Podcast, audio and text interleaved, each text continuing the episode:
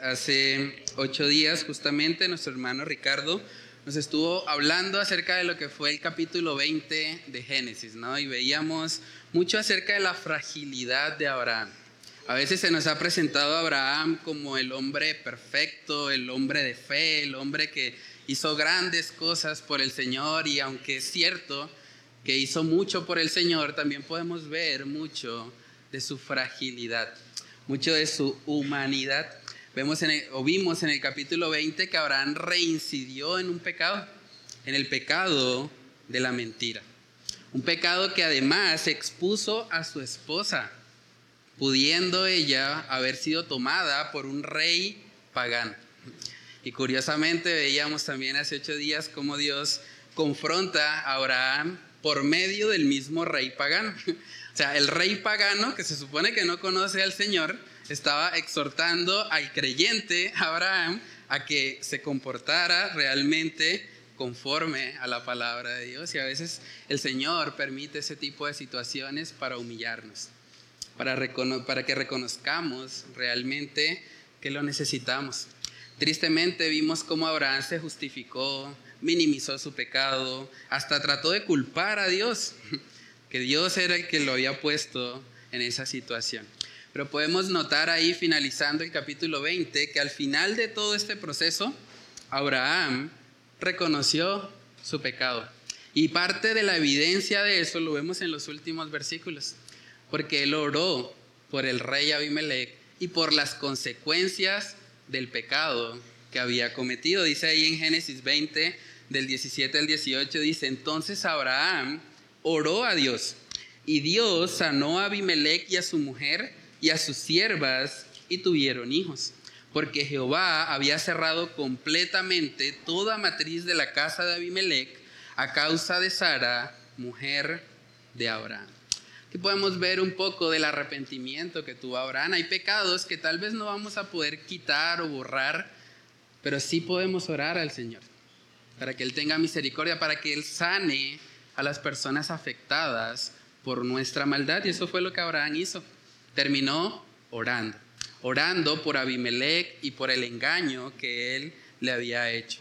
Entonces, en ese contexto, hermanos, llegamos al capítulo 21, que es lo que vamos a estar estudiando la mañana de hoy. Y vamos a ver cómo Dios ahora pasa a tratar no solamente con Abraham, sino también con su familia, con Sara, con Agar, con Isaac y con Ismael. Vamos a estar mirando hoy lo que llegó a ser una familia disfuncional. Realmente no era el propósito de Dios que fuera así, pero a través del pecado que ellos mismos cometieron, el Señor se glorificó mostrando su misericordia a pesar de las fallas de los hombres. Entonces vamos a orar y a pedirle al Señor que nos dirija en esta mañana y que este estudio pueda ser de bendición para nuestras vidas.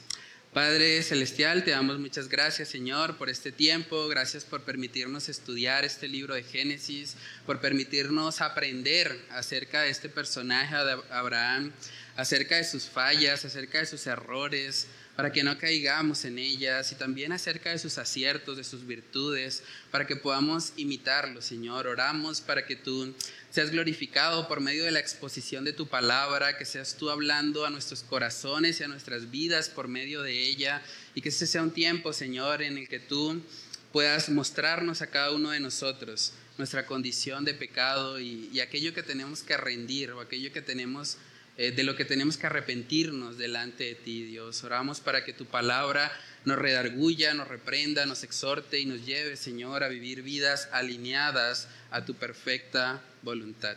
Oramos, Señor, cada una de estas cosas en el nombre de tu Hijo amado Jesús. Amén y amén. Bueno, hermanos, entonces Génesis capítulo 21, versículos 1 al 2, podemos ver ahí que empieza a narrarnos lo que fue el nacimiento de Isaac. Génesis capítulo 21, versículo 1 dice, visitó Jehová a Sara como había dicho, e hizo Jehová con Sara como había hablado. Y Sara concibió y dio a Abraham un hijo en su vejez, en el tiempo que Dios le había dicho. El primer punto que vamos a ver en esta mañana es que Dios cumple sus promesas en su tiempo. Dios cumple sus promesas en su tiempo. Por más que Sara se desesperó, se afanó, quiso tratar de ayudar a Dios, eso no adelantó la promesa de Dios. ¿Por qué? Porque era en el tiempo de Él, cuando Él lo había establecido. Y aquí podemos verlo muy claramente.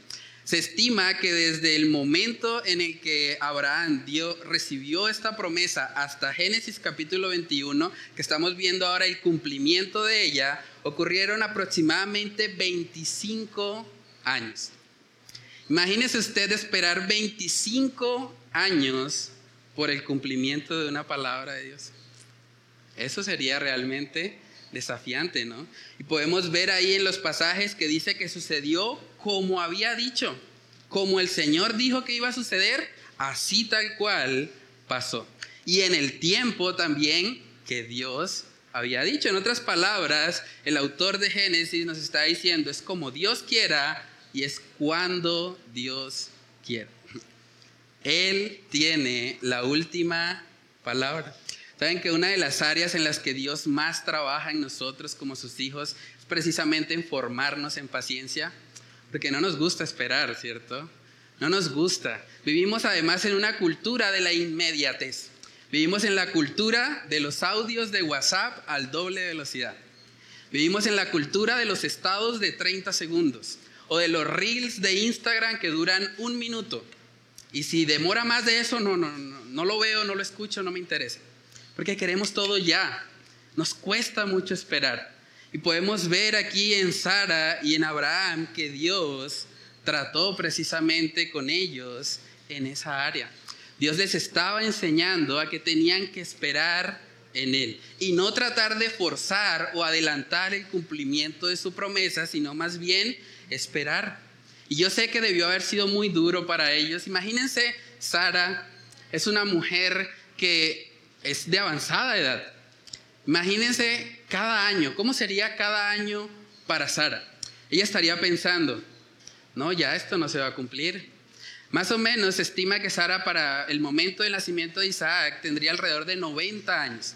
Entonces, si nos vamos 25 años atrás, estaríamos hablando más o menos de 65 años. Imagínense esa mujer pensando, no, ya voy para los 70 y nada que llega el hijo de la promesa. No, eso ya, eso no se va a cumplir. 75, 80 años, 85, 86, 87. probablemente ella estaba pensando, bueno, ya esto, tal vez yo me confundí, yo le entendí mal a Dios, eso fue que, no, eso ya no creo que suceda, ya estoy demasiado vieja. Pero precisamente Dios se glorifica en hacer cosas extraordinarias y en mostrarnos en últimas que no necesita la juventud de Sara para cumplir su promesa. No necesita que esta mujer ni siquiera esté ovulando, porque probablemente ni siquiera estaba en ese proceso biológico. Pero Dios milagrosamente proveyó para que esta mujer a sus 90 años tuviera el hijo de la promesa, Isaac. Entonces, hermanos, a lo largo de la Biblia vemos eso, incluso parte de la promesa que Dios le da a Abraham en cuanto al pacto abrahámico respecto a la tierra que iba a poseer, implicaba tener paciencia. Implicaba que él fuera paciente. Génesis capítulo 15, cuando el Señor le promete a Abraham que él iba a heredar la tierra, le dice que sucedería 400 años después. Imagínense. Génesis capítulo 15, verso 13 dice, entonces Jehová dijo a Abraham, ten por cierto que tu descendencia morará en tierra ajena y será esclava allí y será oprimida 400 años. Mas también a la nación a la cual servirán juzgaré yo. Y después de esto, después de los 400 años, saldrán con gran riqueza. Imagínense eso. Yo me imagino a Abraham pensando, pero Dios, o sea, los que vivían 900 años era del diluvio para atrás, ¿no? Sea, 400, o sea, ya las condiciones prediluvianas pasaron, Señor, o sea, 400 años quiere decir que no, no, no lo voy a ver. ¿Para qué me prometes algo que no voy a ver? Probablemente Abraham tendría esa lucha en su corazón, pero ¿qué sentido tiene una promesa que no le voy a ver el cumplimiento? Pero Dios quería precisamente moldear en Abraham que él fuese un hombre paciente y que así no viera él el resultado de su esfuerzo o el resultado de la promesa que el Señor le había hecho, pues que él pudiese descansar y confiar realmente en la soberanía de Dios. ¿Saben que es lo mismo respecto a todas las promesas que vemos en la escritura? Hay mucha gente que dice hoy en día, no, eso llevan los cristianos diciendo, dos mil años llevan diciendo que va a venir Jesús. ¿Y cuándo, cuándo ha pasado? Y entonces eso es puro cuento de los cristianos, eso ya Jesús no viene. Y hay gente que piensa así, pero no se da cuenta que realmente el propósito de Dios en retardar su promesa es porque Él es paciente para con nosotros. Y Él quiere enseñarnos a que seamos también pacientes y a que nos esforcemos para que todos procedan al arrepentimiento. Segunda de Pedro capítulo 3, versículo 8 dice, mas, oh amados, no ignoréis esto, que para con el Señor un día es como mil años y mil años como un día. El Señor no retarda su promesa, según algunos la tienen por tardanza sino que es paciente para con nosotros, no queriendo que ninguno perezca, sino que todos procedan al arrepentimiento. Tenemos un Dios paciente. Y así como cumplió la promesa a Sara y Abraham, tal como lo había dicho, en el tiempo en que Él lo había establecido, de la misma manera, cada palabra acerca de la segunda venida del Mesías se va a cumplir tal cual Dios lo ha revelado en su palabra y en el tiempo que Él ha estipulado para que así sea. Debemos tener mucho cuidado en caer de pronto en el sensacionalismo de pensar, bueno, hay un conflicto en Israel, quiere decir que ya el Señor viene. Esa tierra ha estado en conflicto por años, por décadas. No necesariamente implica que la venida del Señor venga o que esté más próxima a ocurrir. Lo que sí significa es que debemos velar. Debemos ser pacientes y debemos recordar que Dios cumple sus promesas, que realmente Él está al control. La Biblia dice que vendrán guerras, rumores de guerras, pero aún no es el fin. Entonces debemos ser pacientes, hermanos, y debemos descansar en que nuestro Dios reina. Él está al control de cada situación que sucede en este mundo, aún situaciones dolorosas o situaciones que humanamente no comprendemos. En Santiago capítulo 1 también podemos ver que parte del propósito de Dios con las pruebas en la vida de los cristianos es precisamente formarnos en eso que no nos gusta, que es ser pacientes.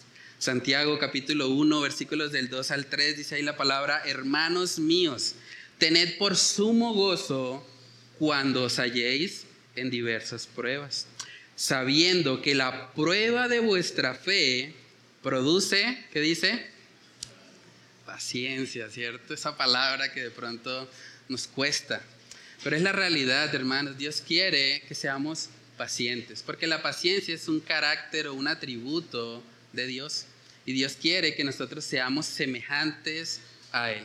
Entonces, hermanos, cuando nosotros como cristianos pasamos por una situación económica difícil, ¿Saben qué quiere enseñarnos el Señor? que seamos pacientes. Cuando como cristianos tenemos dificultades en nuestra relación matrimonial, cuando hay desacuerdos, cuando estamos orando, Señor, cambia a mi esposo, tal vez Dios quiere cambiarte a ti. Tal vez Dios quiere enseñarte a que seas más paciente. Y no nos gusta, pero es la realidad, necesitamos paciencia. Cuando tenemos tropiezos en nuestra vida de santificación, como le pasó a Abraham, reincidió en una mentira, en un pecado que ya había cometido antes, debemos ser pacientes y levantarnos y asumir las consecuencias también nuestro pecado, porque vamos a ver también ahorita más adelante que el pecado siempre pasa factura. Cuando llega una enfermedad a tu vida, cuando llega una situación de dolor, cuando llega un quebranto de salud, ¿Qué quiere Dios formar en ti? Paciencia. Paciencia, semejanza a Él. Cuando tú recibes burlas, vituperios, cuando hay personas que hacen mofa de ti por ser cristiano, ¿qué quiere Dios enseñarte a ser paciente? Tú eras igual o peor que las burlas que estás recibiendo. cuando tú vivías apartado del Señor. O las peticiones de oración no contestadas, o, que creemos que el Señor no nos ha contestado, porque en últimas el Señor siempre responde, solo que no como quisiéramos. Pero hay personas que dicen, no, eso, yo llevo ya un mes orando por eso y nada que pasa, yo ya no oro más. ¿En serio? o sea, si llevas un mes orando por algo y no se cumple, ¿ya vas a tirar la toalla? ¿Cuánto tiempo lleva el Señor intercediendo por los suyos? Deberíamos realmente ser conscientes en la importancia que tiene las pruebas y las dificultades y no amargarnos por eso.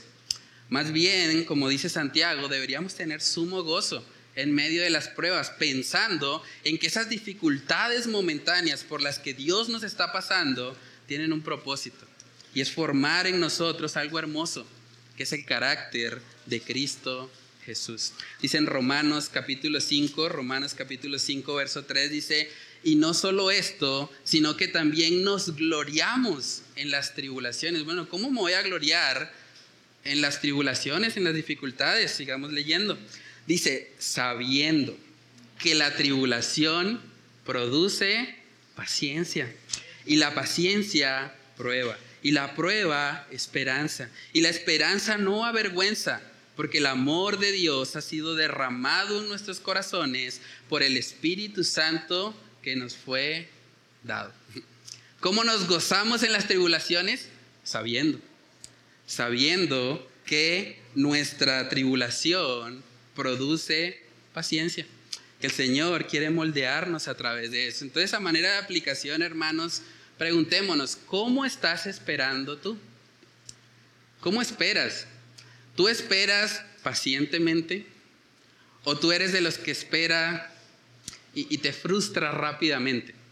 No, Señor, ya si eso no me salió, ya yo me voy a hacer otra cosa, yo voy de un lado al otro, pero yo no, no espero. El Señor quiere realmente que seamos pacientes. Y eso nos va a llevar a ser contraculturales en una sociedad de la inmediatez. En una sociedad donde nadie quiere realmente esforzarse por cosas a largo plazo. Es triste, uno puede hablar incluso con los jóvenes y muchos dicen, ¿Yo para qué voy a estudiar? Mejor soy un influencer. Eso más rápido llega a la plata. Más rápido, me va mejor eh, en esto. Bueno, casi que queremos todo ya. No queremos pensar en una carrera de cinco años, mucho tiempo. No, eso mejor algo rapidito, algo que, una empresa que me haga eh, rico rápido. Y por ese afán, muchos tristemente también han cometido grandes pecados. Porque el afán por el dinero, el amor al dinero, ha hecho que muchos, queriendo enriquecerse rápidamente, opten por el camino más fácil, que no siempre es el correcto. Y terminan, tristemente, apartados de la voluntad de Dios revelada en su palabra. Hay gente que dice, pero pastor, yo llevo ya Llevo dos años orando para que Dios me envíe mi ayuda idónea y nada que sucede. Bueno, ¿qué pasaría si Dios quisiera que tú esperaras 25 años como Sara? ¿Estarías gozoso con eso? ¿O te incomoda? ¿Qué tal si el Señor te quiere hacer esperar, así como hizo esperar a Sara todo ese tiempo? Así como hizo esperar a Abraham también todo ese tiempo, porque ambos estaban esperando el cumplimiento de la promesa. Saben que si a ti te molesta más una supuesta tardanza de Dios en cumplirte una petición, te molesta eso más que tu falta de paciencia, probablemente hay un ídolo en tu corazón. Voy a repetir eso. Si a ti te molesta más que supuestamente Dios está demorando en cumplirte una promesa, eso te molesta más que tu falta de paciencia en el proceso, probablemente hay un ídolo en tu corazón anhelas que el Señor te conceda aquello que te hace sentir insatisfecho, pero no te estás gozando en Él en medio del proceso. Lo que el Señor quiere realmente es que nosotros como sus hijos aprendamos a desarrollar paciencia. Y tendrá que hacer lo que sea necesario en nuestras vidas para que así suceda. Saben que Abraham y Sara tampoco fueron buenos testimonios en esta área. Yo creo que en últimas podemos encontrar también eh, algo de consolación porque ellos, que fueron hombres y mujeres de fe, también fallaron en esto. Sara quiso ayudar a Dios. Se inventó, bueno, busquemos Agar, hagámoslo a nuestra manera, tratemos de adelantar los procesos porque eso de esperar como que no nos gusta. Y se afanaron tanto que terminaron distorsionando lo que era el diseño de Dios para el matrimonio. Desde el principio lo podemos ver, Génesis capítulo 2, verso 24, el Señor estableció que el hombre dejará padre y madre y se unirá a su mujer en singular, no sus mujeres. Pero el afán, la falta de paciencia llevó a Abraham y a Sara tristemente a incluir a una persona más dentro de su hogar. Y eso generó la disfuncionalidad del hogar. Y es algo muy triste, hermanos. Debemos guardarnos mucho de eso.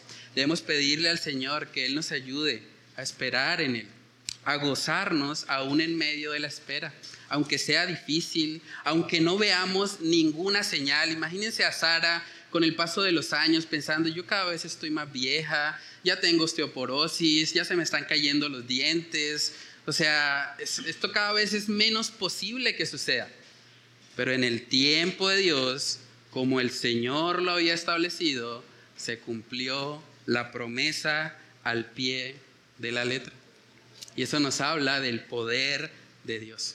Él no necesita que le ayudemos, Él necesita más bien que confiemos en sus promesas. Saben que es interesante también notar que hay un paralelo muy evidente entre lo que fue el nacimiento de Isaac y el nacimiento de nuestro Señor Jesucristo. Eso es algo también muy interesante. Ambos fueron hijos de una promesa. El hijo de la promesa era Isaac y el hijo de la promesa también era nuestro Señor Jesús. Desde Génesis 3.15 vemos la promesa de un Mesías Salvador. También vemos que ambos nacieron después de un tiempo de espera. En el caso de Abraham, él tuvo que esperar 25 años para ver el nacimiento de su hijo. De la misma manera, también podemos ver que pasaron incluso más de 500 años entre el último profeta y el nacimiento de nuestro Señor Jesucristo. Hubo un tiempo de espera antes de la llegada de ese hijo tan esperado. También podemos ver que a ambas mujeres, tanto a Sara como a la Virgen María, se les habló sobre la omnipotencia de Dios. En Lucas capítulo 1, cuando la Virgen se le anunció que iba a tener un hijo, lo primero que ella dijo fue, pero ¿cómo será esto? No conozco varón. O sea, era algo prácticamente imposible, pero ¿qué le dijo el ángel? El ángel le recordó que para Dios nada es imposible. Y fue un nacimiento sobrenatural. En eso también vemos una coincidencia. Isaac, humanamente hablando, era imposible que naciera. ¿Qué mujer a los 90 años tiene un hijo? Ninguna. Pero de forma extraordinaria, milagrosa, sobrenatural, Dios permitió que Isaac naciera. De la misma manera, ¿qué mujer virgen tiene un hijo? Nadie. Pero Dios, de forma milagrosa y sobrenatural, permitió el nacimiento de nuestro Señor Jesús. Y eso es interesante porque más adelante también vamos a ver que Isaac y nuestro Señor Jesucristo, ambos fueron colocados como sacrificio.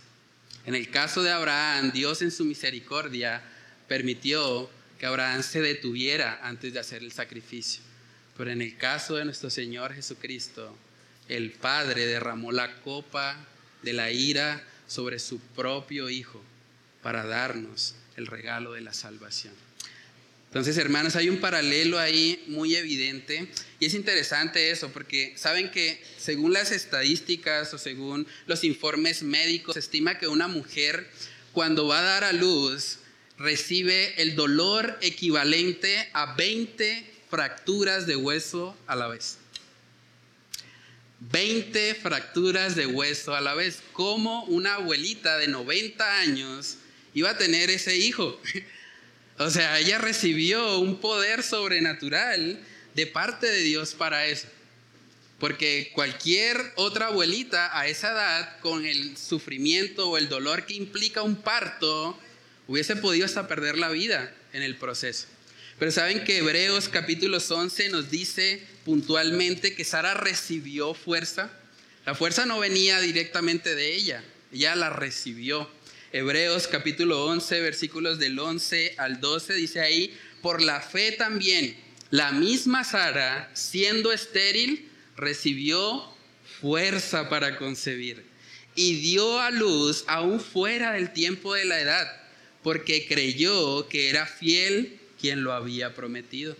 Por lo cual también de uno, y ahora está hablando de Abraham, y ese ya casi muerto, interesante ese término, ya estaba casi muerto Abraham, salieron como las estrellas del cielo en multitud y como la arena innumerable que está a la orilla del mar.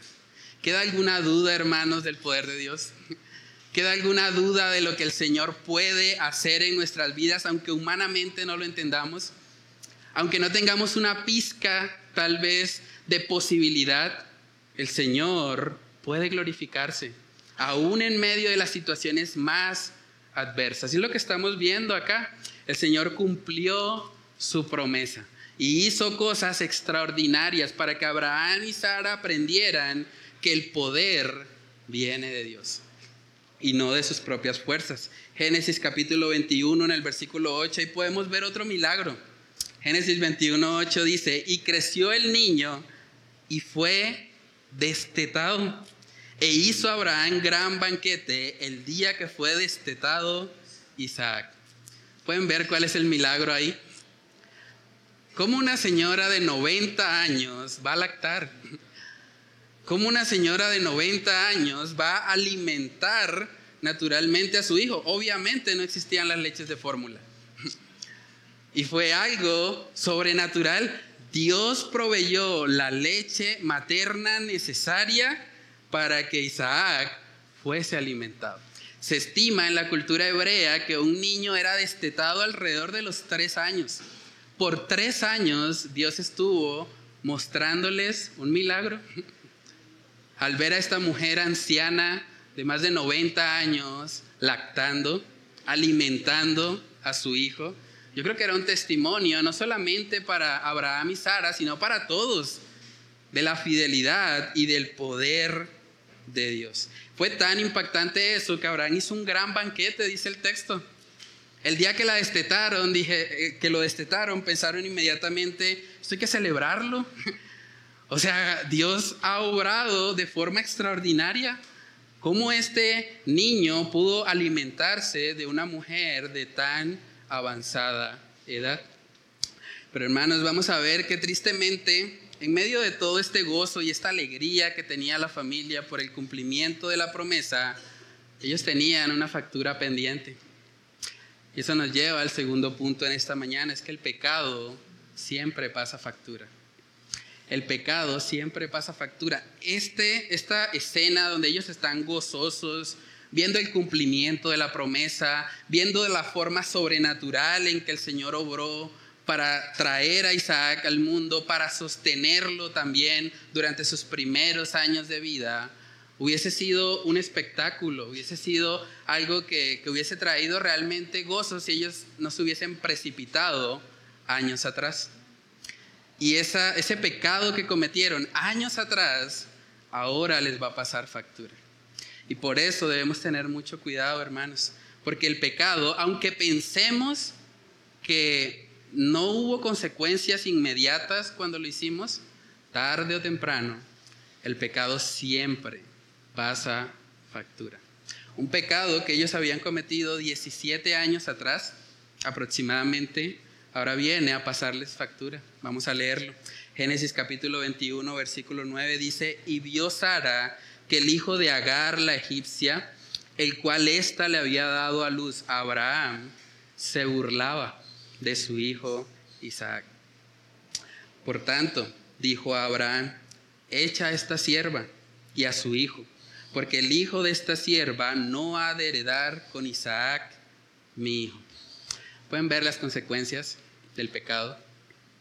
Por causa del pecado, por no haber esperado este momento, que era el tiempo que Dios había establecido para el nacimiento de Isaac, por haberse afanado años atrás en querer hacerlo a su manera, Las consecuencias aquí las vemos. Burlas entre los hermanos. Ismael burlándose de, su propio hermano que acababa de nacer, que acababa de ser destetado, probablemente con algo de celos, pensando, bueno, pero a este le hicieron banquete cuando lo destetaron y a mí qué. Probablemente había algo de eso en el corazón de Ismael. Había divisiones. Sara y Agar tenían una relación de amo a siervo. O, podríamos aplicarlo en este contexto de un jefe a un empleador. Pero ahora vemos que Sara ya no quiere saber nada de Agar. Sara le dijo a Abraham, échala, no me importa. Y fue la consecuencia del pecado. Incluso la desheredad de un hijo, que le está diciendo, ella no va a heredar, ella no va a quedar con nada de lo que le pertenece a mi hijo Isaac. Entonces, hermanos, no pensemos nunca que podemos pecar y salirnos con la nuestra. Es una tontería pensar así. Dios no puede ser burlado, dice la Biblia. Usted, por más astuto que sea, por más estratega que trate para ocultar su pecado y que nadie se dé cuenta, el Dios omnipresente está ahí viéndolo. El Dios omnisciente conoce las motivaciones que hay en su corazón. Así que no intente realmente engañarlo. No intente pecar y pensar que se va a salvar de las consecuencias. Saben que hay jóvenes que piensan, bueno, pero es que yo ya llevo mucho tiempo soltero y bueno, pues yo necesito una esposa y la Biblia dice que es mejor casarse que estarse quemando.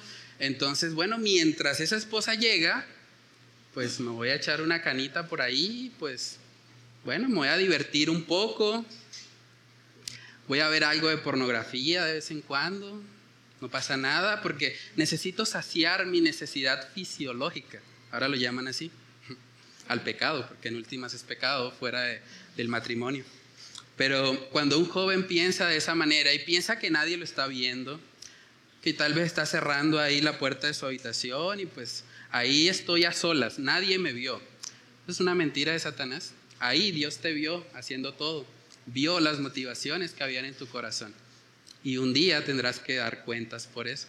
Y tendrás que pasar factura. Sabes que si tú vives una vida entregada al pecado sexual antes de casarte, cuando te cases va a ser el doble o el triple de lo que tú estabas haciendo. Es la consecuencia del pecado. El, pecado no es algo menor, el pecado es como un, un pequeño incendio, si no lo apagamos inmediatamente cuando todavía está pequeño, una vez crezca a destruir todo. Saben, hay una frase que me gusta mucho, la dijo un pastor que se llama J.C. Ryle, él escribió un libro muy bueno, lo recomiendo para todos los jóvenes, se llama Pensamiento para hombres jóvenes. Él dijo, joven, no te engañes, no creas que puedes a voluntad servir a los deseos de la carne y a los placeres en esta etapa inicial de tu vida y luego servir a Dios con facilidad en la etapa final. No creas que puedes vivir con Esaú y después morir con Jacob. Es una burla tratar con Dios y con tu alma en esa manera. Alguien dijo alguna vez que el pecado es como una tarjeta de crédito. Disfrute ahora, pero pague caro después. Y es lo que le está pasando aquí a Abraham.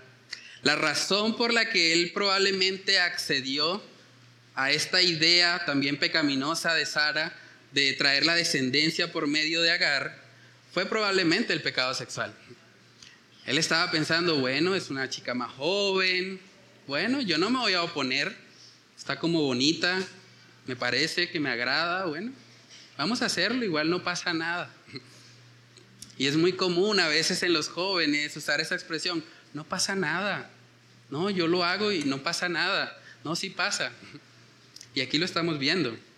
Las consecuencias precisamente del pecado sexual llegaron a la vida de Abraham y ahora tiene un hogar dividido.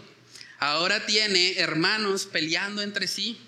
Y todo por causa de no haber seguido el diseño de Dios revelado desde Génesis capítulo 2, desde antes de que el pecado entrara en el mundo. En Proverbios capítulo 6 también vemos una exhortación de parte del rey Salomón para que realmente aquellos que están considerando que, que el adulterio es como, como una canita al aire, como algo que podemos hacer de vez en cuando, Miremos lo que tiene que decir Salomón al respecto. Proverbios capítulo 6, versículo 32 dice, mas el que comete adulterio es falto de entendimiento. Corrompe su alma el que tal hace. Heridas y vergüenza hallará. Y su afrenta nunca, oígase bien, nunca será borrada. Si usted de pronto está pensando, si ha sentido la tentación de, bueno, voy a cometer un pequeño adulterio a escondidas, no le voy a decir a nadie, quiera el Señor usar este pasaje para que usted se arrepienta hoy, para que usted reconozca la necedad, la falta de entendimiento que hay en una persona que busca activamente pecar, adulterando, yendo en contra de la voluntad de Dios para el matrimonio. Génesis capítulo 21, ahí mismo podemos ver la consecuencia de todo esto. Génesis capítulo 21, en el versículo 11, dice, este dicho, el dicho que le había dicho Sara, de que tenía que echar a Agar y a su hijo, este dicho pareció grave en gran manera a Abraham a causa de su hijo. Imagínense el dilema en el que pudo haber estado Abraham en este momento. Tengo un hijo que he criado por 17 años y ahora mi esposa me está diciendo, échalo, junto con la mamá. Un dilema grande, ¿no? Pero vamos a ver que ahora Dios interviene. Aunque tristemente Abraham también malinterpreta su intervención. Dice Génesis 21 en el verso 12. Entonces dijo Dios a Abraham, y miren la misericordia de Dios. Otra persona hubiese dicho, ¿sabes qué, Abraham? Resuélvelo. Ese es tu problema. Tú fuiste el adúltero. Tú mira a ver qué haces. Pero ¿qué dice el Señor ahí? Dice, no te parezca grave a causa del muchacho y de tu sierva. En todo lo que dijere Sara, oye su voz, porque en Isaac te será llamada descendencia. Dice el verso 13, y también del hijo de la sierva haré una nación, porque es tu descendiente. ¿Pueden ver la misericordia de Dios en esto? Dios le está diciendo ahora a Abraham, no te preocupes, es cierto de que tu descendencia va a venir, el que te va a heredar principalmente es Isaac, pero no te preocupes, que yo me voy a encargar de Ismael. Yo lo voy a cuidar y yo voy a hacer de él también una nación grande. Dios mostrando su misericordia y compasión ante los errores de un hombre carnal de un hombre que ante la incredulidad que tuvo en algún momento respecto a la promesa, pues terminó pecando y apartándose del diseño de Dios. Pero vamos a ver ahí tristemente que Abraham, nótese que ahí en el versículo 12 el Señor le está dando permiso a Abraham de que haga como Sara está exigiendo. Ok, vamos a sacar a Agar, vamos a sacar a Ismael pero no le dice que los desampare. Simplemente que, se aparten, está bien, hay que, hay que establecer una distancia, porque también parte del propósito de Dios no es que un hombre ande con dos mujeres, eso está mal. Él debería estar solo con Sara, y pues era una buena estrategia en el sentido de que iba a haber una distancia entre ambos. Pero parece que Abraham interpretó, mátalo, déjalo por allá tirado y pues mira a ver qué pasa. Génesis 21 en el verso 14 dice, entonces Abraham se levantó muy de mañana, y miren esto hermanos, esto realmente es impactante. Dice, se levantó muy de mañana y tomó pan y un odre de agua y lo dio a Agar poniéndolo sobre su hombro y le entregó el muchacho y la despidió.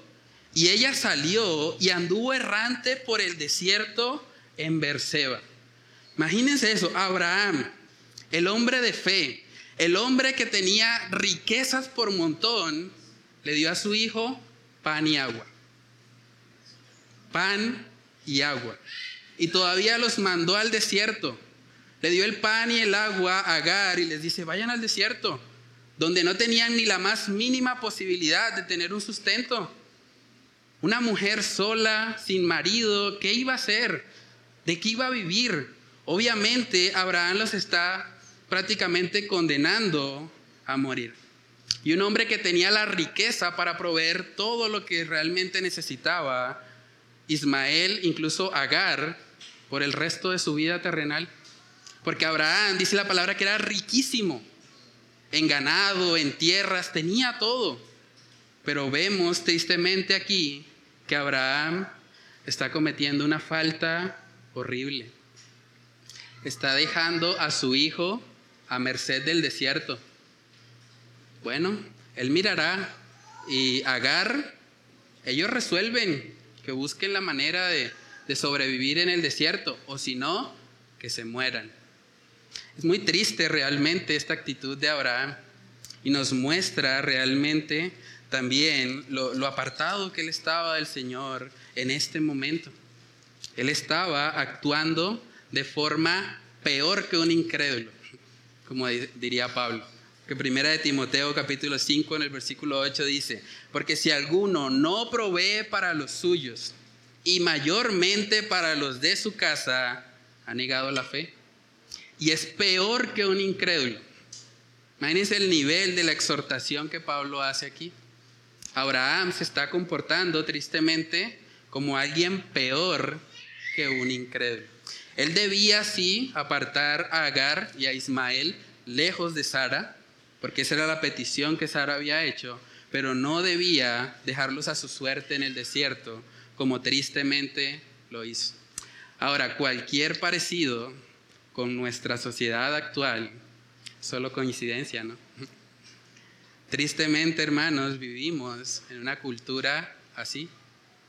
Estuve buscando algunas estadísticas de acá mismo, de nuestro país, y realmente son lamentables. Saben que según el Instituto Colombiano de Bienestar Familiar, cada día en Colombia son abandonados cinco niños porque sus padres no los quieren.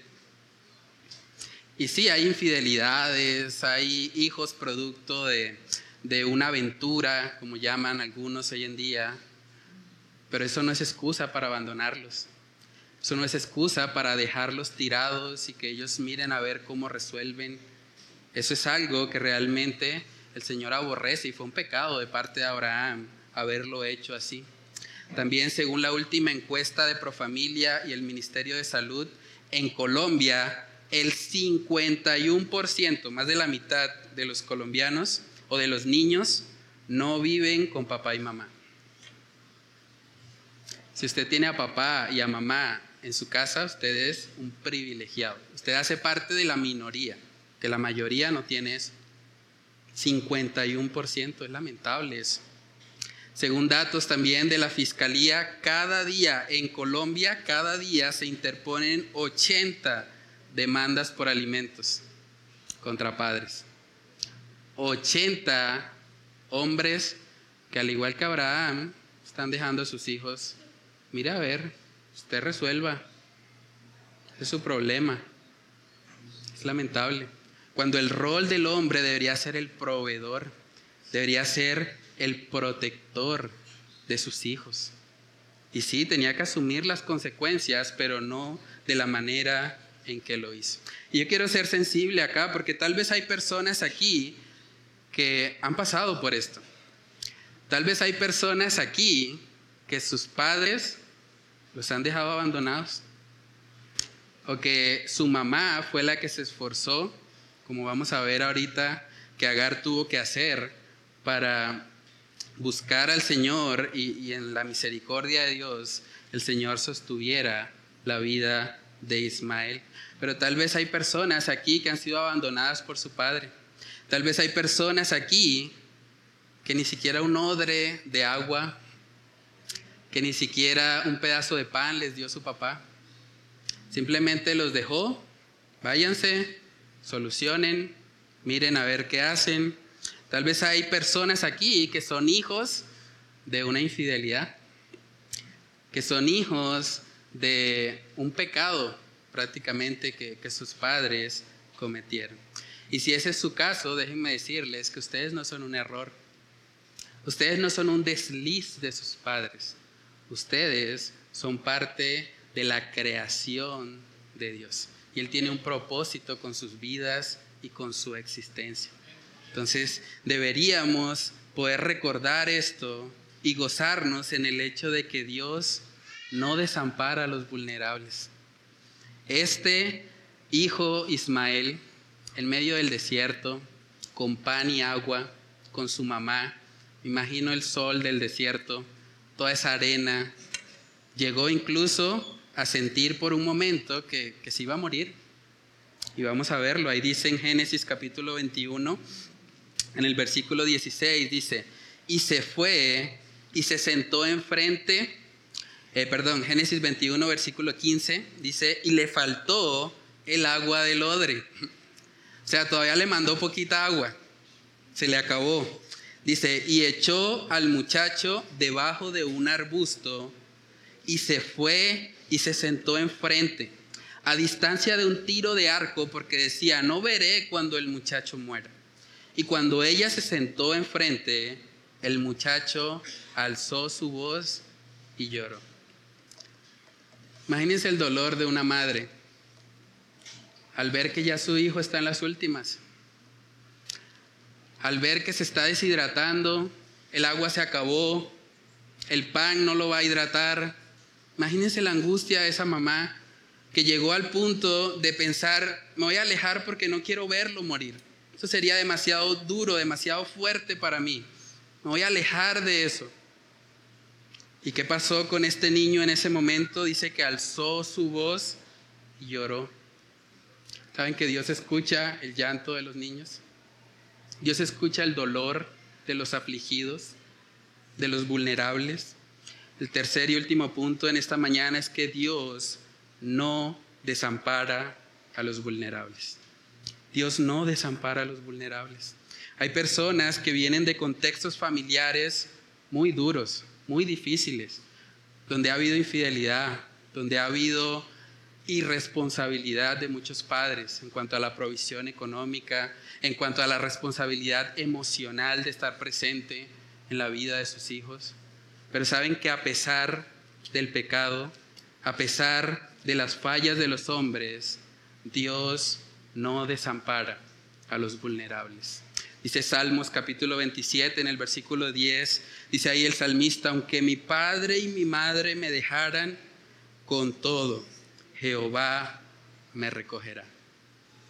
Puede ser que tú no hayas tenido los mejores padres, pero con todo, Jehová te recogerá si tú vienes a Él, si tú le reconoces.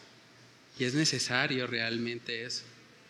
A veces podemos tener rencor en nuestro corazón pensando, mi papá me odia, mi papá no me quiere, mi papá no me valora, mi papá me dejó solo o sola en la vida y no le importó lo que pasara conmigo. Pero saben que parte del propósito de Dios era que a través de ese sufrimiento tú le conocieras. Tal vez si no hubieses sido abandonado por tus padres, no estuvieras aquí hoy. No hubieses conocido al Señor. No hubieses visto en Él el refugio y la fortaleza para tu vida. En Salmos capítulo 68, Salmos capítulo 68, versículos del 5 al 6, dice ahí la palabra, Padre de huérfanos y defensor de viudas. Esta mujer era prácticamente una viuda. Había sido lanzada al desierto sin ninguna posibilidad de tener ingresos económicos. Dice, Padre de huérfanos y defensor de viudas es Dios en su santa morada. Dios hace habitar en familia a los desamparados, saca a los cautivos a prosperidad, mas los rebeldes habitan en tierra seca. Ismael en el desierto se había quedado, entre comillas, sin papá. Agar se había quedado sin esposo, sin sustento, pero ambos tenían a Dios. Dios en su misericordia escuchó el llanto de este niño deshidratado, afligido, a punto de morir, pero Dios escuchó su llanto. Es interesante porque ahí finalizando en el verso 16, simplemente dice que alzó su voz y lloró.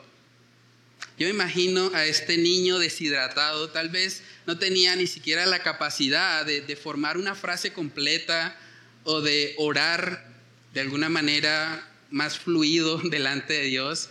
Él simplemente lloró pero Dios interpretó su llanto. Dios sabía lo que había en su corazón. Saben que también hay oraciones que tal vez no van a ser las oraciones más correctas en términos incluso teológicos, o no van a ser las oraciones más correctas en términos de cómo, cómo nos expresamos de bien delante de Dios, sino que hay oraciones que simplemente nacen del alma y que el Señor, al ser omnisciente, conoce. Conoce la intención que hay en nuestro corazón y responde a ella. Romanos capítulo 8, Romanos capítulo 8 en el verso 26 dice, perdón, Romanos 8, 26 dice, y de igual manera el Espíritu, hablando del Espíritu Santo, nos ayuda en nuestra debilidad. Pues qué hemos de pedir como conviene, no lo sabemos. Pero el Espíritu mismo intercede por nosotros con gemidos indecibles. Mas el que escudriña los corazones sabe cuál es la intención del Espíritu. Porque conforme a la voluntad de Dios intercede por los santos. Yo me imagino al Espíritu Santo sirviendo como de traductor. Estamos ahí nosotros tal vez tatareando o llorando, sin poder expresarnos muy bien. Y el Espíritu Santo va y le dice al Señor, bueno, Él tiene esto. Lo que Él necesita realmente es esto.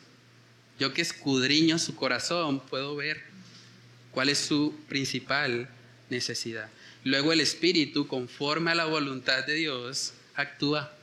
Es algo parecido a lo que vemos que está sucediendo aquí en Ismael. Él simplemente lloró, pero esa hora, ese, ese llanto fue una oración delante de Dios. Génesis capítulo 21 en el verso 17 dice, y oyó Dios la voz del muchacho. ¿Cuál voz? La voz del llanto. Y el ángel de Dios llamó a Agar desde el cielo. Miren la misericordia de Dios en esto. Y le dijo, ¿qué tienes, Agar? No temas, porque Dios ha oído la voz del muchacho en donde está. Ella ya se había apartado de él porque pensaba que estaba a punto de morir, pero Dios no se apartó. Aunque padre y madre te dejaren, con todo Jehová te recogerá. Verso 18 dice, levántate alza al muchacho y sosténlo con tu mano, porque yo haré de él una gran nación. La misericordia de Dios sobre esta mujer, la misericordia de Dios sobre la vida de Ismael. Génesis capítulo 21 en el verso 19 dice, entonces Dios le abrió los ojos y vio una fuente de agua y fue y llenó el odre de agua y dio de beber al muchacho. En ese momento, cuando esa madre había pensado que ya era imposible que su hijo viviera, Dios apareció como proveedor y le dio el agua que necesitaba para sostenerlo. ¿Saben que en ocasiones Dios obra así en nuestra vida? A veces no vemos por dónde va a venir la provisión y parece humanamente imposible. Pero aún en medio del desierto, Dios puede levantar una fuente de agua y darnos para aquello que necesitamos. Aquí vemos la misericordia de Dios para con una mujer vulnerable, para con una mujer desamparada, para con un niño abandonado por su propio papá, estando deshidratado en el desierto y a punto de morir. Pero ahí aparece Dios y la escena cambia. Y Dios sostiene a este muchacho, dice en el verso 20, y Dios estaba con el muchacho, Dios estuvo con Ismael y creció y habitó en el desierto y fue tirador de arco. El muchacho creció y realmente vivió para Dios, dice verso 21, y habitó en el desierto de Parán y su madre le tomó mujer de la tierra de Egipto. Entonces, en su misericordia, lo que estamos viendo aquí es que Dios sostuvo a este niño. Dios sostuvo a esta mujer desamparada y vulnerable, porque tenemos un Dios que se goza realmente en ser padre de huérfanos y en ser el sustentador de las viudas. ¿No debería eso llevarnos, hermanos, a alabarle? ¿No debería eso llevarnos a, a gozarnos, a confiar más en Él? Aún en medio del desierto, aún cuando no vemos humanamente cómo el Señor nos ha de sacar de una situación. Aquí estamos experimentando lo que es la misericordia de Dios para con esta familia. Dios estaba tratando con Sara respecto a su incredulidad le estaba mostrando su poder más allá de sus limitaciones físicas o de su edad. Dios estaba tratando con Abraham porque le estaba enseñando que había sido un mal padre para con Ismael y que la consecuencia de su adulterio la iba a tener que afrontar. También vemos ahí que Dios está tratando con Agar, porque le está enseñando que Dios es su proveedor y que cuando está en medio del desierto, cuando aún está a punto de tirar la toalla, Dios aparece y cambia totalmente las circunstancias. Y Dios está tratando en últimas con Ismael y le está mostrando que en medio de su sed, en medio del desierto, Dios fue su proveedor. Dios fue quien le sostuvo, quien además caminó con él, lo convirtió en un tirador de arco y permitió incluso que él se casara y tuviera descendencia. Saben que de estos ismaelitas en últimas descienden todo lo que, lo que son los palestinos, los árabes. Y eh, la existencia de este pueblo es una evidencia de la, de la misericordia de Dios. Es una evidencia de que a pesar del pecado, Dios ha de glorificarse aún en medio de nuestras fallas y de nuestros errores. Saben que si hay personas acá de pronto que nos están visitando, que vienen por primera vez, o hay personas que nos están viendo a través del internet, saben que hay algo que causa una mayor sed incluso que la que Ismael experimentó. Eso que causa más sed en nuestras vidas se llama pecado. Pecado. Alguien dijo que el pecado es como el agua salada. Entre más tomas, más sediento estás, más vacío te sientes. Y de la misma manera, el pecado nos causa una insatisfacción en el alma. Pero si tú eres honesto en esta mañana, tienes que reconocer que tú has pecado delante de Dios. Tú has tratado de, de cumplir con los mandamientos, pero no has podido. Si tú eres honesto, tú has mentido. Si tú eres honesto, tú has sido desobediente a tus padres. Si tú eres honesto, tú has faltado a tu palabra. Y si realmente vemos nuestras vidas en el espejo de la ley de Dios, tenemos que reconocer que todos hemos fallado, todos hemos pecado y eso ha causado en nosotros una sed espiritual que solo Dios puede sanar, que solo Dios puede saciar Saben que en Juan capítulo 4, cuando Jesús se encuentra con la mujer samaritana en un contexto donde ella también tenía sed y estaba buscando agua física, agua terrenal, el Señor se le aparece ahí en Juan capítulo 4, versículo 13 y le dice lo siguiente. Respondió Jesús y le dijo, cualquiera que bebiere de esta agua volverá a tener sed, mas el que bebiere del agua que yo le daré no tendrá sed jamás, sino que el agua que yo le daré será en él una fuente de agua que salte para vida eterna. ¿Pueden ver el paralelo con la historia de Ismael? Cuando estaba sediento y a punto de morir, apareció Dios con una fuente de agua. Y ahora nosotros que estamos aquí hoy y que tal vez nos hemos sentido sedientos, porque hemos estado tal vez buscando en el pecado lo que solo Dios nos puede dar, ahora Él nos invita a participar de las aguas de la vida eterna, del gozo eterno y pleno de tener una relación con Él. Entonces no esperes más. Si tú realmente has estado viviendo una vida sin Dios, y cada uno sabe, examina tu corazón en esta mañana, tú has estado viviendo sin Dios, has estado viviendo vidas sedientas espiritualmente, si ese es tu caso, ven a Cristo y recibe el agua de vida. Ven a Cristo y reconoce que no tienes el poder ni la fuerza para sobrevivir por ti mismo. Necesitas al Señor. Necesitas que alguien te rescate de tu condición de pecado. Y el único que puede hacerlo se llama Jesucristo. Vamos a orar y a pedirle al Señor que Él nos ayude a poder vivir y aplicar lo que hemos estudiado en esta mañana.